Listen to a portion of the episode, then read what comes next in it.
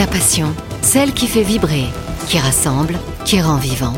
Un état qui réunit autant qu'il transcende. Un moteur qui, depuis toujours, anime Porsche. Dans cette série de podcasts, la marque vous invite à découvrir ces femmes et ces hommes aux vocations diverses, inspirés au quotidien par leur passion. Passion, le podcast Porsche, enregistré depuis le studio de l'Hôtel Play avec Karine Verniol. Ils sont chefs, chantres du bien-être, respectueux du produit, mais surtout ils sont passionnés. Rencontre aujourd'hui entre la chef pâtissière Johanna Lepape et le chef étoilé Simone Zanoni. Bonjour Johanna. Bonjour. Bonjour Simone. Buongiorno. Johanna, finalement vous auriez pu faire carrière dans la boxe. Vous avez remporté euh, quelques compétitions hein, de boxe française. Mais un jour, en Australie, en Australie, ça en dit long, vous avez croisé le chemin de la pâtisserie et vous vous y êtes plongé à corps perdu. J'avance rapidement. De retour en France, vous entamiez votre reconversion, vous décrochez un, CAP, puis euh, vous rejoignez la formation de l'école euh, Alain Ducasse et vous passez, et c'est là que vous rejoignez euh, Simonet, par les plus grandes maisons, par l'excellence des maisons parisiennes, l'hôtel Lutetia, l'hôtel Meurice, La Durée, championne du monde de pâtisserie en 2014. En 2016, vous vous mettez à votre compte. Pourquoi cette passion pour la pâtisserie? Qu'est-ce qui fait qu'à un moment donné, vous êtes passionné pour la pâtisserie alors que ce n'était pas forcément votre euh, parcours tout tracé? Il y a plusieurs réponses à ça. Euh, je pense que la première chose qui m'a séduite quand j'étais en Australie notamment, c'est que je voyais les gens s'émerveiller devant euh, les vitrines de pâtisserie qu'on vendait, puisqu'à l'époque je travaillais donc dans une pâtisserie. Et je pense que cet aspect très émotionnel m'a beaucoup plu tout de suite. Et puis après, il y a eu cette notion aussi de créativité, euh, la transformation de la matière. On part de matière brute et on, crée quelque chose à la fois de gourmand, de très esthétique. Euh, j'ai trouvé ça tout de suite magnifique et, euh, et enfin, je me suis dit, c'est un passeport international pour voyager. Donc, je crois que j'ai trouvé dans ce métier quelque chose qui avait beaucoup de, enfin, de qualité, en tout cas qui me parlait euh, à plusieurs niveaux. Parce que je suis une émotionnelle, euh, je suis quelqu'un de passionné qui adore la créativité quelqu'un d'exigeante. Et en même temps j'adore les voyages et j'ai besoin d'être libre. Donc je pense que dans ce métier j'ai trouvé euh, voilà. Sauf que vous y avez ajouté votre passion pour le bien-être aussi Exactement. En fait, au départ, c'est je plonge dans l'univers de la pâtisserie. Euh, c'est vraiment toutes les bases. On comprend que c'est un métier compliqué. Il faut maîtriser toutes les bases. Donc, il y a un passage obligatoire à travers peut-être des grandes maisons auprès de grands chefs. Et puis, à un moment donné, on grandit et on a envie de signer sa propre pâtisserie avec ses propres valeurs, avec un sens. Et moi, il y a cinq ans, j'ai questionné tout ça. Et je suis passionnée euh, de, la grande qualité, d'excellence. Et j'avais envie d'amener euh, eh euh, le bon produit au bon endroit pour nourrir l'autre, avec cette notion de nourrir. Et donc, du coup, le bien-être est arrivé avec évidence.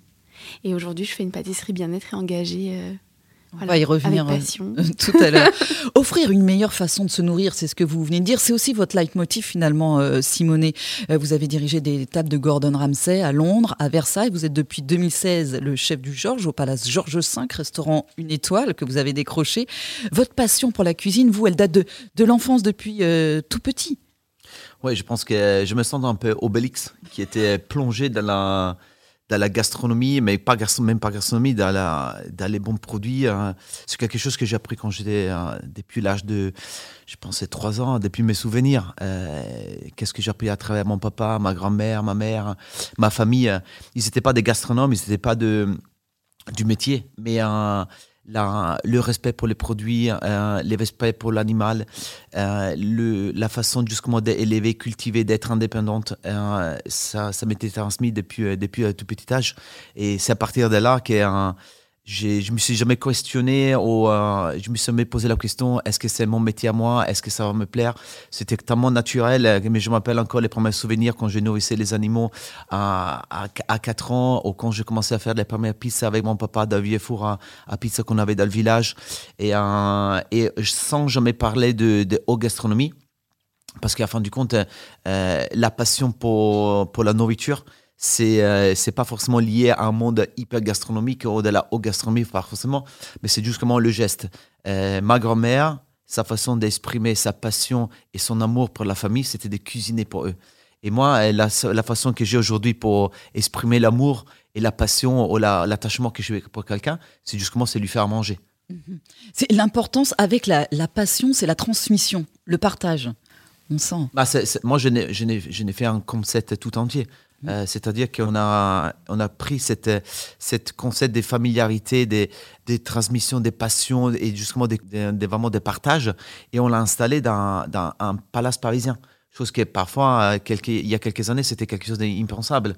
Euh, d'avoir cette, cette culture vraiment de, de partage, de, de, de, gentillesse, de, justement de, euh, qui est pas forcément lié à un monde de, la haute gastronomie ou justement d'un palace parisien. Aujourd'hui, on l'a installé à l'intérieur du, du, Georges V et ça fait vraiment une petite révolution. Parce que, pourquoi voir un, petit chef italien qui arrive, qui est complètement dans la familiarité, dans la, convivialité, qui traite pas les clients comme ses clients, mais presque comme ses amis. C'était peut-être impensable il y a, il y a une dizaine d'années. Mais aujourd'hui, c'est qu'est-ce que justement le client souhaite et veut, que ce soit un client étranger, que ce soit un client français, veut cet attachement, veut, cette, euh, veut partager ses passions parce qu'il voit, il voit quelqu'un qui est passionné, il veut justement s'entuver de ses passions lui aussi. la transmission, c'est aussi votre raison d'être, Johanna. Oui, complètement. C'est quelque chose, je pense que quand on est passionné par un métier, quand on plonge en quelque chose, et je, enfin, euh, quand Simone y parle, je me retrouve dans beaucoup de choses, on a envie de, de, partager, de donner, de, faire savoir, de, communiquer euh, de, toutes les façons en fait. Donc soit par, le, par la pâtisserie, mais aussi parfois juste par euh, l'échange, euh, la transmission à travers les, dans les écoles. Hein. Moi je fais beaucoup de formations et on sent que la jeunesse a envie d'aller plus loin, d'en savoir plus. Et même si il y en a certains qui sont pas forcément sensibles à la pâtisserie bien-être, le sentir que moi je suis infusée par ces, convictions, par cette passion du bon produits, euh, de faire attention aux micronutriments euh, pour nourrir, pour euh, voilà, faire du bien.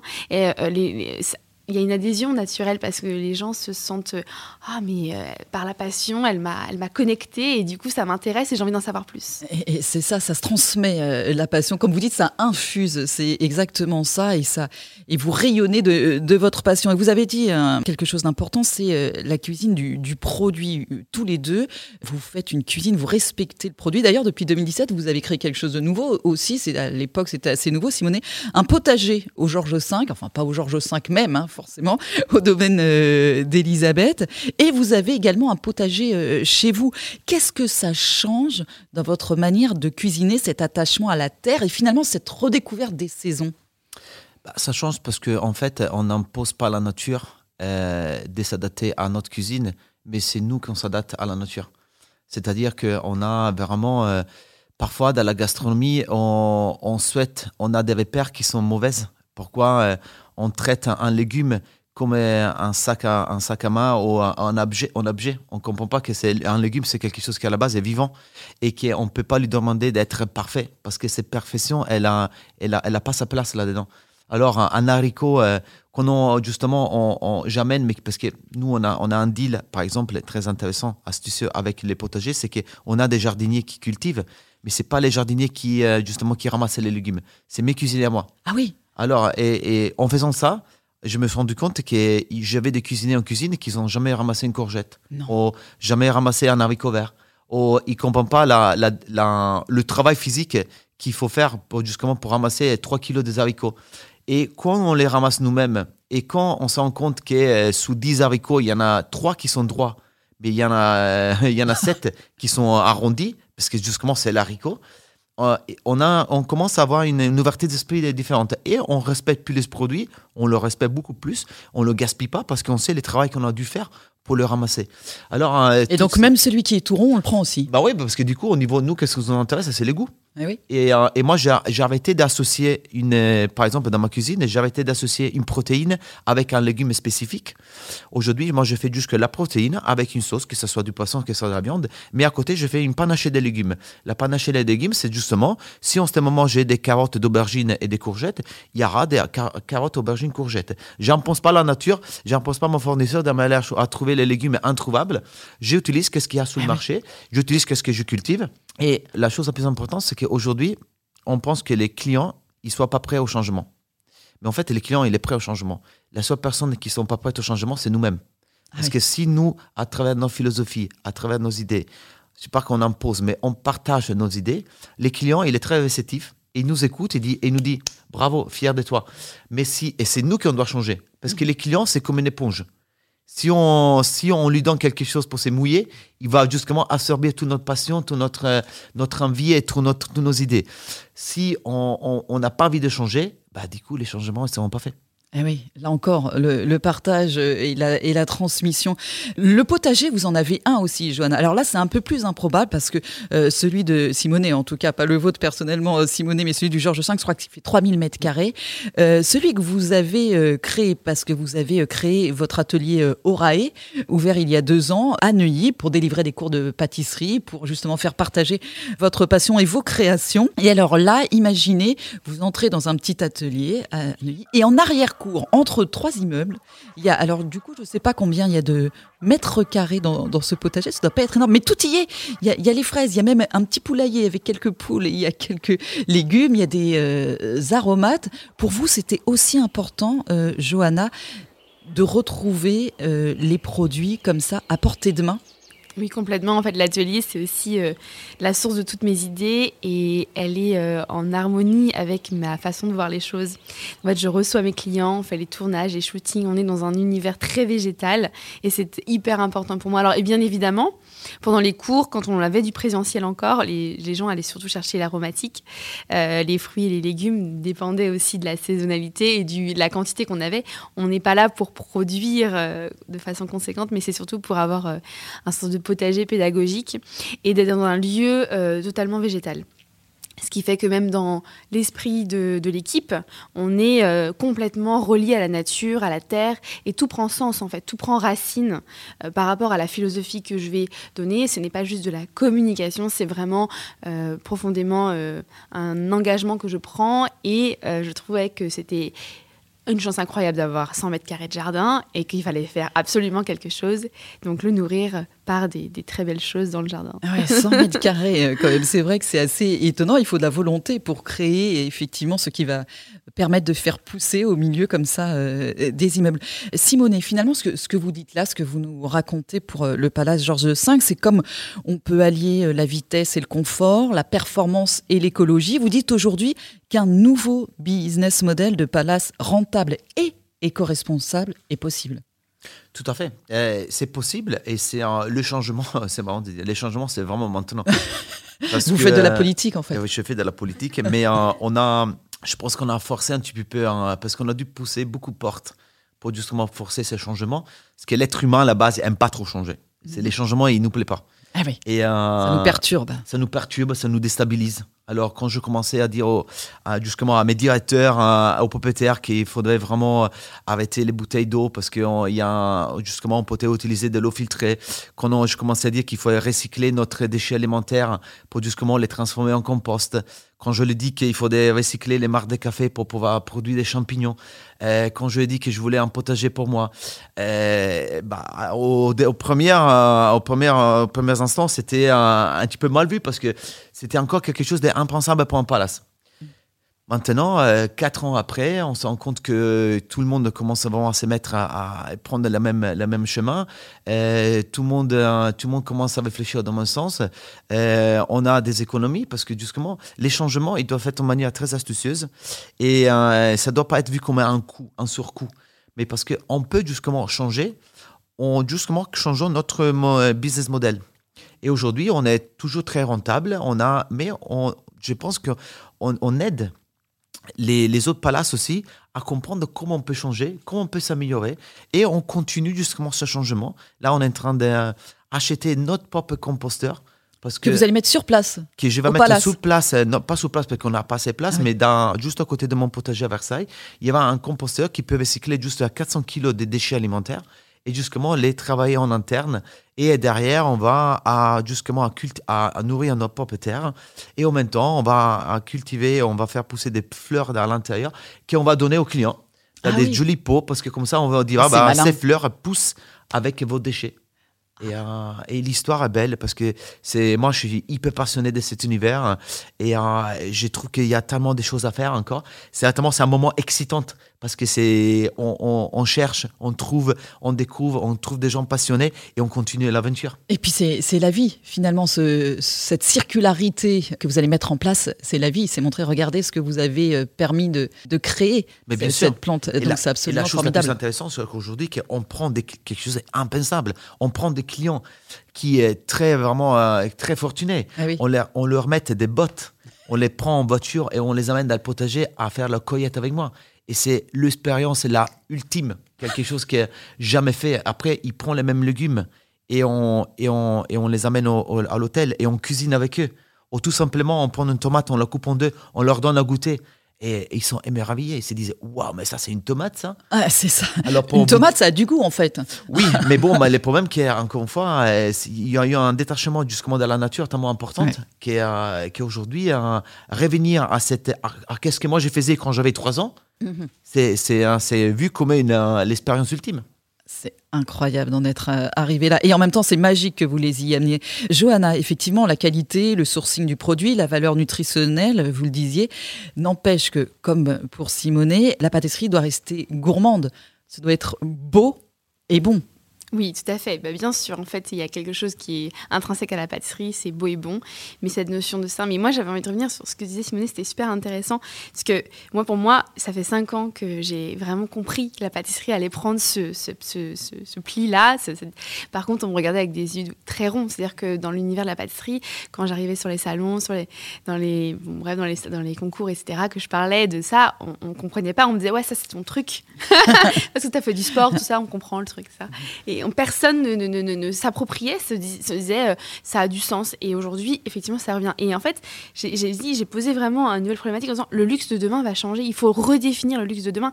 Et, et c'est drôle parce que ma, ma petite sœur, elle a, elle a eu une expérience euh, où elle a construit une maison et elle se retrouvait avec, donc, dans son potager. Elle m'a invitée, il y avait des poules. Et je pars le matin et je me mets pieds nus et je marche dans la rosée, tu vois, euh, dans, dans l'herbe. Et, et je vais chercher. sensation. Ouais, voilà. Alors déjà, tu es énergisé de bon matin parce que la, la première chose que tu fais, c'est aller marcher pieds nus dans l'eau, dans l'herbe. Et ensuite, tu vas chercher les, œufs des poules tout chaud euh, au pied, euh, enfin dans leur petit nid, et tu vas les casser tout de suite dans la poêle. Tu leur fais, tu, tu vas te faire une petite euh, omelette, une petite, euh, voilà ce que tu veux. Et, euh, et, et c'est, c'est- moi, ça m'a marqué parce que je me suis dit, mais regarde-moi ce jaune, etc. ce- c'est, incroyable ce qui vient de se passer. Ça, c'est le luxe de demain. C'est pas de, de- de- d'avoir des fraises en mois de décembre Ah euh, servies. euh, voilà. Et donc, je me suis dit, il y a clairement quelque chose à revoir. Il faut qu'on revoie ça. On ne peut plus fonctionner comme ça. Il y a, il y a plein de choses qui ne font pas sens, en fait, et qui ne sont pas de l'ordre de la qualité et de l'excellence comme on, on veut euh, le, bien le faire savoir. C'est-à-dire que dans le monde des palaces, on est là pour faire rêver les gens, leur raconter une histoire, mais il faut que ce soit une histoire qui a du sens. Euh, et moi, c'est vrai que dans mon. J'ai fait un peu un recul hein, sur ce que j'ai vécu et on ne parlait pas de produits, on ne savait pas avec quoi on travaillait. Et du coup, ce que tu disais, c'est qu'à un moment donné, quand tu euh, emmènes tes équipes à aller cueillir les, produits, ils savent d'où ça vient, tu as un respect du produit, tu vas le traiter d'une manière différente, tu vas même pédagogiquement euh, créer quelque chose d'incroyable dans ton, dans ton équipe parce que tout le monde va se relier à des valeurs euh, fortes et ça, et ça a du sens pour tout le monde, jusqu'aux clients bien Et tu crées quelque chose d'incroyable. Et donc les gens veulent travailler avec toi, euh, tu vois, d'une manière ou d'une autre, ou s'intéressent à ce que tu fais, comment tu fais, etc. Et, et moi, je trouve ça passionnant parce que tu ouvres des portes euh, qui jusque-là étaient très fermées. Et, et en fait, la nouvelle génération, moi je le vois en pâtisserie, arrive et ne demande que ça, de remettre ce sens. Ah, Vous n'êtes plus vue comme une illuminée comme il y a quelques, quelques années. Je voudrais revenir quand même parce que c'est très important et vous travaillez énormément là-dessus justement avec vos équipes sur euh, l'esthétique quand même et l'innovation que vous euh, apportez pour réussir à faire que cette pâtisserie qui pour certains pourrait paraître euh, boring, pourrait paraître ennuyante parce que saine et- et naturelle et nutritionnellement intéressante pour qu'elle reste gourmande. En fait, elle va beaucoup plus loin que ça. C'est-à-dire que, évidemment, on va travailler sur la palette aromatique. hein. C'est aussi Instagrammable que euh, les, les pâtes de, de Simonet. bah, je sais pas, peut-être il faut. euh, chacun après a son avis sur la question. En tout cas, mon intention, c'est de faire plaisir et d'amener la gourmandise aussi par le visuel. Il est inévitable. En fait, en pâtisserie, c'est ce qui intrinsèquement appartient à la pâtisserie. Sinon, on fait de l'assemblage. Mais là, on est en pâtisserie, on est sur quelque chose où il y a des différentes textures, il faut des tenues, il faut, il faut du goût, il faut de la surprise, il faut, de la, il faut créer une histoire euh, euh, aromatique, enfin, euh, au niveau des saveurs Gustative. gustative. Mais pour moi, la pâtisserie, comme elle est dans l'excellence, elle doit aller plus loin que ça. Et donc, j'ai posé cinq piliers, hein, les piliers du bien-être, mais pour requalifier cette pâtisserie à, un plus haut rang encore, en disant on peut intégrer des farines, des sucres, des légumes, des racines, des huiles essentielles, etc. On va faire attention au sucre en rajoutant des fibres pour baisser la, charge glycémique, parce que on est accusé de tous les mots en pâtisserie. et, comment on craque ce- ce- cette, cette histoire de sucre et cet impact négatif sur le corps? Il y a des solutions, et moi aujourd'hui, en fait, je, je m'ouvre aussi beaucoup à l'innovation pour aller chercher des algues, etc. et texturer à froid, par exemple. Euh, quand je vais aller chercher, par exemple, et sourcer une super mangue ou une super pêche, mais que je vais devoir euh, bah, en fait, la couper et la, et la chauffer, la porter à ébullition pour obtenir une texture, ça m'intéresse pas. Ça va m'intéresser au contraire d'aller la texturer à froid pour garder toutes ces vitamines et aussi euh, toutes ces qualités organoleptiques. Donc il y a euh, dans ma démarche en tout cas une envie d'aller encore plus loin. Mais ça veut dire quoi? Ça veut dire d'aller euh, questionner les choses, ça veut dire renverser les courants actuels, sachant qu'en pâtisserie on est en France, hein. donc c'est quand même une- un métier qui est quand même gouverné par des chefs Quelques qui règles. sont très, très attentifs à la tradition et on doit donc jouer un peu d'écoute pour aussi faire entendre sa voix et sa passion. Et oui, ce que disait euh, Simonet un petit peu tout à l'heure avec euh, les codes du palace aussi, qu'il faut euh, bousculer un petit peu. Alors, on l'entend déjà, hein, vous êtes tous les deux quand même des hyperactifs. Vous bouillonnez d'idées, de projets. Simonet, j'ai parlé du Georges V, mais il y a également votre pizzeria Casa Zanoni à, Versailles, votre marque de produits italiens, comment elle s'appelle? Casa Zanoni Bomba Atomica. Bomba Atomica, ça en dit long. Ça, ça- ça- ça dit tout là. Vos livres de recettes confinés, les réseaux sociaux sur lesquels vous êtes tous les deux très présents, notamment Instagram. Vous aimez aller vite, Simonet Eh, bah, c'est la vitesse, c'est quelque chose qui, encore une fois, euh, j'ai j'ai- j'ai depuis petit. hein. Moi, j'ai j'ai des souvenirs qui, euh, déjà à l'âge des 4 ans, je faisais des courses en par des descentes parce que j'habitais en montagne avec euh, avec des planches en bois et des roulements. Et j'ai déjà à, à 5 ans, j'avais déjà tous les genoux fracassés, les coudes. Euh, j'ai toujours allé vite, toujours. Euh, avec mon, mon tricycle, avec euh, que ma mère elle était obligée de me mettre un casque parce que sinon je m'ai je cassé partout. Vous êtes Euh, un peu plus prudent aujourd'hui. Vous allez au- toujours aussi vite, mais vous êtes plus prudent. Je vais au- toujours aussi vite, mais je pense que je suis comme un, je suis comme un, un- un bon Bordeaux, euh, mature, mais encore bien pétillant, bien, bien intense. Et euh, on peut plus euh, dans mes marches, un peu. Moi, j'étais toujours vite, mais en même temps, toujours euh, en façon euh, plutôt euh, pas folle. Mhm. Alors, la vitesse, mais la vitesse contrôlée. Alors, euh, j'étais justement lun- lundi encore, j'étais sur le circuit euh, avec, euh, avec de la moto. J'ai fait du circuit avec la voiture. J'ai fait du circuit avec du kart. Mais euh, c'est pas pour, c'est pas pour autant que, que je conduis, par exemple, vite sur la route, parce que c'est pas intéressant. Mais euh, pour moi, la vitesse, c'est indispensable. Les gens, ils me posent la question, mais même ma femme, pas mal les gens, ma femme, elle me dit Simone, arrête. arrête, couche-toi un peu. Ça.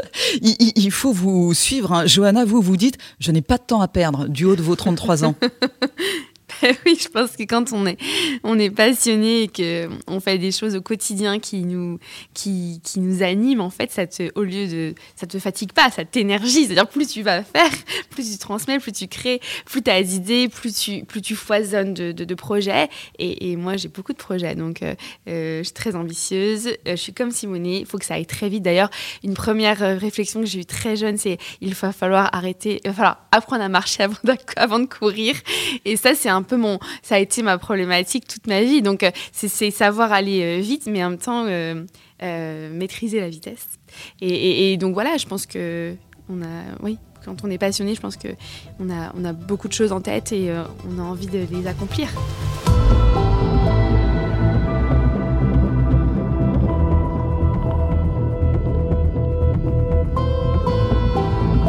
Passion, le podcast Porsche.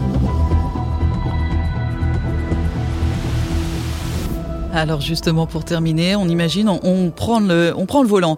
Quel modèle vous choisissez, euh, Simonet, et pour quelle direction?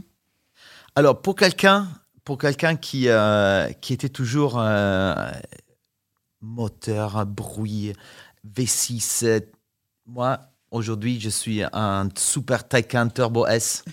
et c'est direction peut-être jusque les Champagnes.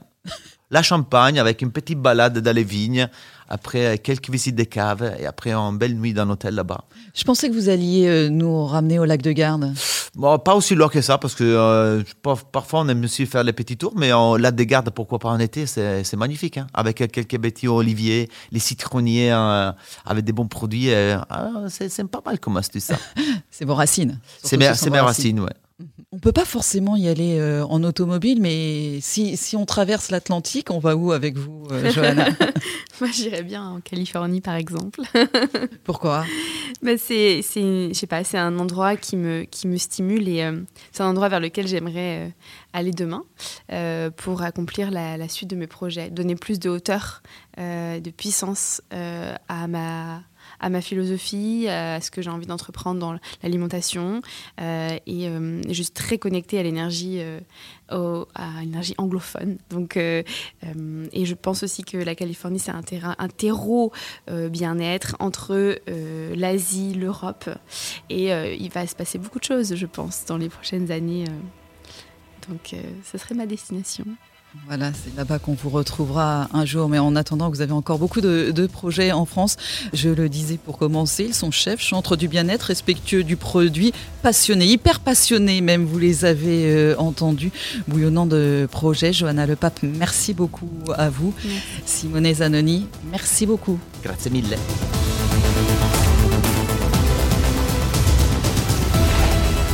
Retrouvez de nouveaux passionnés dans le prochain épisode de Passion, le podcast Porsche.